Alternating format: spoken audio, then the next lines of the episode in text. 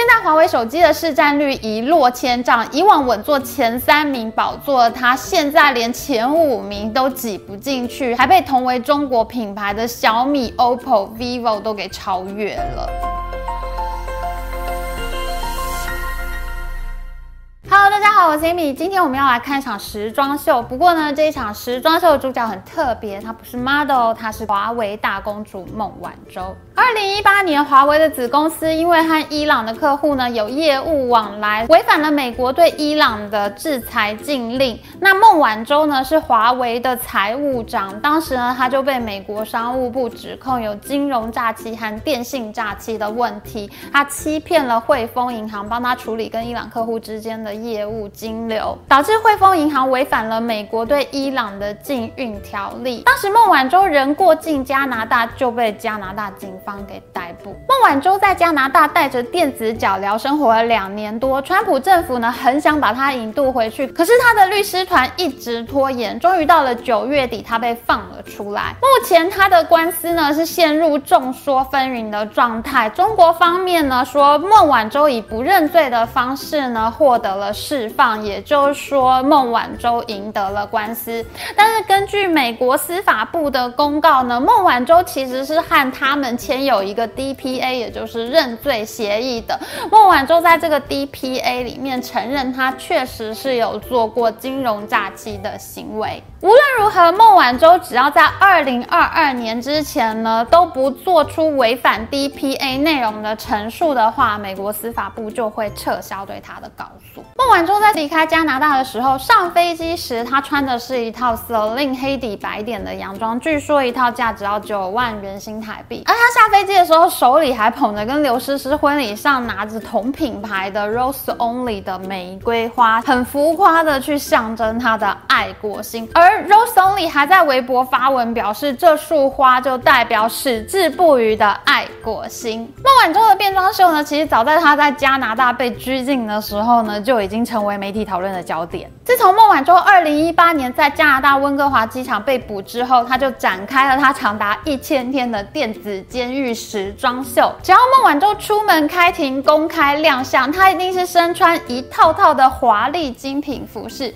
比如说这一套 Max Mara 二。零一九的秋冬款大衣呢，搭配和韩剧《来自星星的你》女主角千颂伊同款的 Jimmy Choo 闪钻高跟鞋，她还有同款的白色套装，显然想走华贵风，一出场就彻底展现华为大公主的霸气。还有像是这一套 Ralph and Russo 的薄荷绿色套装，有中国自媒体就是说，快要五十岁的孟晚舟穿上了这身套装之后，整个人像是少了十岁，盛赞这个套装呢，简直就是抗。老神器，还有这一件 Gucci 的黑色修身连衣裙呢？你你看她穿着华丽的服装步入法院的样子，哎，有没有觉得很错乱？哎，你是去法院还还是去参加名人慈善晚会呢？孟晚舟的衣柜真的深不可测，除了刚刚我们提到 Max Mara 和 Gucci 之外，当然不能少了大家最爱的 Chanel。像这件 Chanel Resort 二零二一呢，它鹅黄色的配色呢，就给人一种在太平洋小岛上面度假，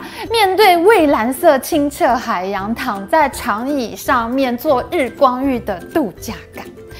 这位女犯人，你是在加拿大度假吗？另外一套吸睛的 Chanel 套装呢，就是这套桃粉红色的套装，据说要加三十万元新台币。Oh my god！不同于以往孟晚舟出庭的时候呢，多半都是身穿全黑或者棕色的造型，粉红色呢更加的凸显了女性的气质。而设计上提高腰线呢，也能在视觉上显瘦，帮助身材呢微微丰满的孟晚舟修饰身形。嗯。很会藏肉，但是最让我惊艳的还是 miu miu 出品的这款 miu miu prefer，穿上去就好像是北欧童话故事走出来的洋娃娃一样。孟晚舟虽然没有像照片上的 model 一样搭配桃红格子裙，但她自己也搭配出了蛮特别的风格哦。而这套 miu miu resort，它在领口和袖口的设计呢，就好像戴上了一整串超大的珍珠项链，非常引人注目。其他还有很多五颜六色的名牌服饰，真的让人看得头晕目眩。孟晚舟不只是爱名牌衣服、名牌包包和名牌鞋，她自然是不会放过的啦。他最喜欢的两款名牌包呢是 Fendi 的 Peekaboo X Tote，一个包包呢要价大概是十五万元新台币左右，而另外一款包包呢则是爱马仕的 Lindy 包，要价大概在二三万元新台币左右。孟晚舟对这两个包包爱不释手，几乎她每一次公开亮相，你都可以看到这两个包如影随形。而名牌鞋呢，只有刚刚提到跟千颂伊同款的 Jimmy Choo 闪钻高跟鞋，要价是两万多元新台币。而其他他的爱鞋呢，还有 Manolo Blahnik 的钻扣高跟鞋，Roger Vivier 的经典款式。但其实孟晚舟脚上呢，最引人注目的还是她的电子脚镣。而孟晚舟自己呢，似乎也没有要隐藏脚镣的意思，反而刻意要露出来给大家看，表达她不畏惧加拿大拘禁的。态度，嗯，有钱就是任性。孟晚舟穿出了拘禁生活的新高度。中国媒体甚至吹捧孟晚舟把电子脚镣穿出了 Chanel 的气质，就好像是 Chanel 为她出了一款脚踝包一样。而还有其他媒体认为这个电子脚镣呢，非常像是罗马鞋的设计，就干脆把罗马鞋呢改成为孟晚舟鞋了。为什么孟晚舟要在拘禁期间大玩变装秀呢？难道她只是喜欢穿名牌衣服出来秀炫耀她自己的个人品味嘛？其实我觉得他可能是很怕大家忘了他，他想要保持在媒体上的曝光度和讨论热度。一旦他的案件失去了讨论热度，没有人记得他了，那他真的很有可能会被引渡到美国去的。他的心里可能隐隐约约的知道，只要他持续的被媒体关注，那就能够让中共继续在国内做大内宣，把孟晚舟塑造成一个勇敢爱祖国的时尚抗美英雄，而且他也能让华为的。员工看到他状态不错的样子，也算是帮华为做了宣传。而孟晚舟的确达到了他的目的。例如，中国官媒中央电视台那天就全程直播了孟晚舟的回国过程，直播影片的按赞人数竟然冲到了四亿人之多。而环球时报、人民日报呢，也都发文表示，孟晚舟事件呢，证明了中国的强大。孟晚舟从飞机上下来的时候，一身的中国红，民族主义的气氛瞬间到达高点。许多中国网友盛赞孟晚舟是民族英雄，机场甚至直接在大荧幕上打出欢迎孟晚舟回家的祝贺。她绝对是当天全中国最红的明星。孟晚舟在加拿大演出拘禁机制生活服装秀的同时，她的同父异母妹妹华为小公主姚安娜居然在姐姐被拘禁的这段期间内出道当明星了。姐姐还在打官司，而她爸爸任正非的华为呢，正在被世界各国联手围殴打得正惨的时候，二十三岁的华为小公主竟然宣布出道当明星了。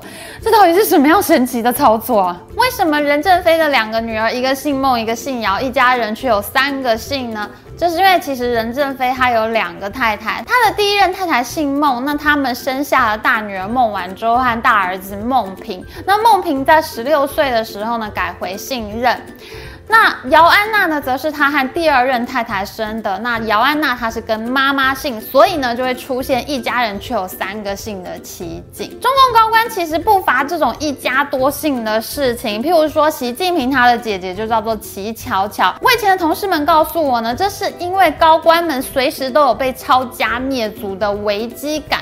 那如果他的孩子们都顶着不同的姓氏呢，就可以方便逃出去，不会太引人注目。这可能是为了要分散政治斗争风险呢，大家的一种习惯的做法。姚安娜顶着华为小公主、哈佛大学毕业的豪华背景出道，可是她的演艺之路走得非常不顺。先是她被人爆料，她在哈佛大学就读的期间呢，霸凌排挤来自中国的同学。后来又有人爆料，任正非竟然花了八亿人民币帮姚安娜买榜、买热搜，也就是我们所说的买流量。而且任正非买榜呢，还买出了热搜排行第一名、第二名，分别是姚安娜和孟晚舟。新闻的画面，真的是让人哭笑不得。而姚安娜最不被中国网友待见的呢，就是她的华为小公主身份。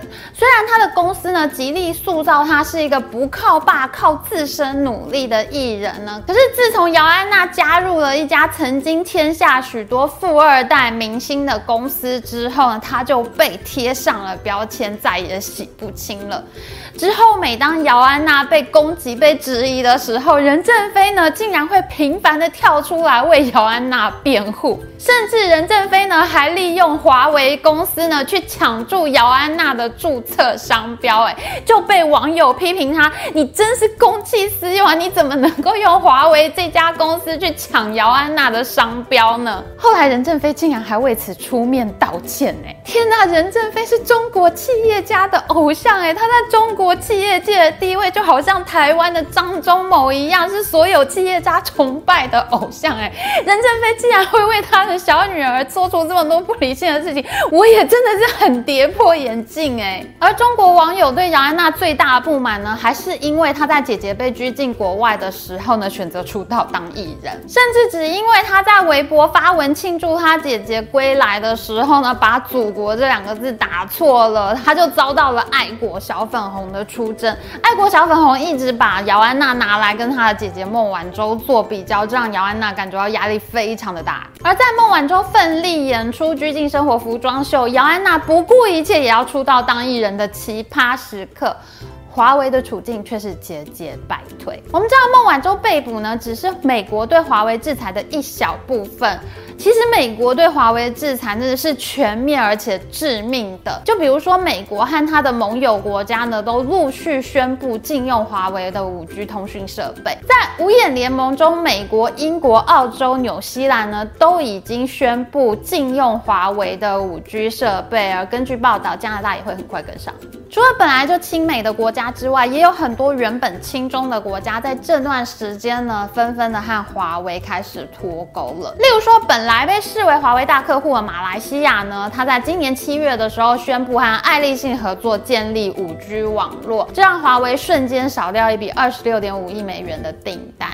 而且这不是个案，罗马尼亚在今年四月的时候呢，就已经宣布禁止中国和华为参与五 G 建设。华为五 G 被制裁程度到底有多惨烈呢？在二零二零年二月份，华为还没有被全面封杀的时候，当时全球三大电信商五 G 网络的合约数呢，第一名是华为的九十一个合约，第二名是爱立信的八十一个合约，第三名 Nokia 则有六十七个合约。可是到了今年的七月，爱立信和 Nokia 的合约数呢，分别成长到一百三十九个和一百六十五个。可是华为的合约数呢，维持在九十一个，完全没有改变。而且这个数字还没有扣掉已经宣布禁用华为的那些国家哦。除了五 G 之外，美国政府还禁止高阶手机晶片呢被输出给华为，因此台积电、三星、联发科、高通等晶片大厂呢都被列入管制。这导致华为在今年七月发表新的手机的时候，就因为晶片的问题而无法支援五 G 网络，只能做到四 G 网络。华为手机的作业系统呢，也出现了很大的问问题，因为 Google 不再跟华为合作，所以华为只能够用自家的鸿蒙 OS 系统。但是操作系统似乎是真的非常的难。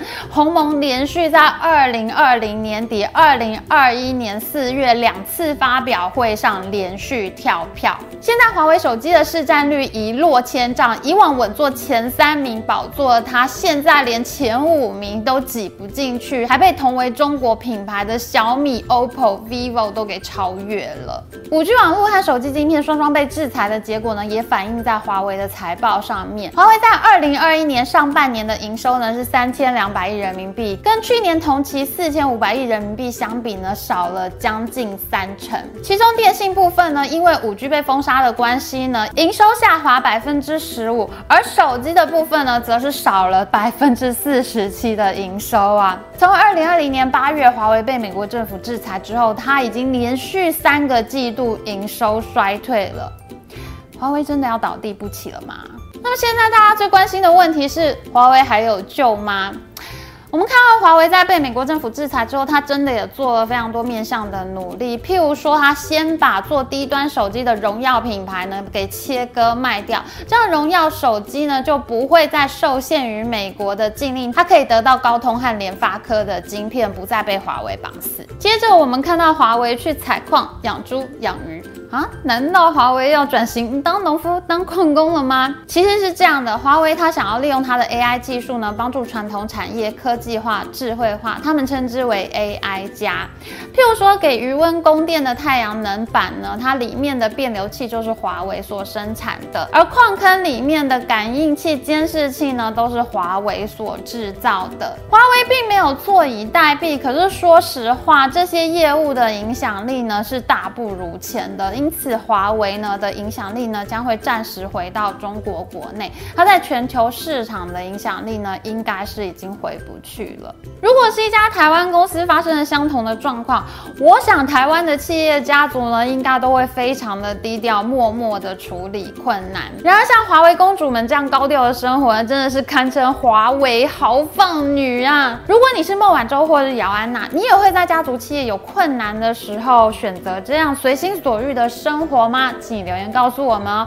今天的影片就到这边，喜欢我们的影片，请记得按赞，还有记得按订阅频道加开启小铃铛。我们下次再见喽，拜拜。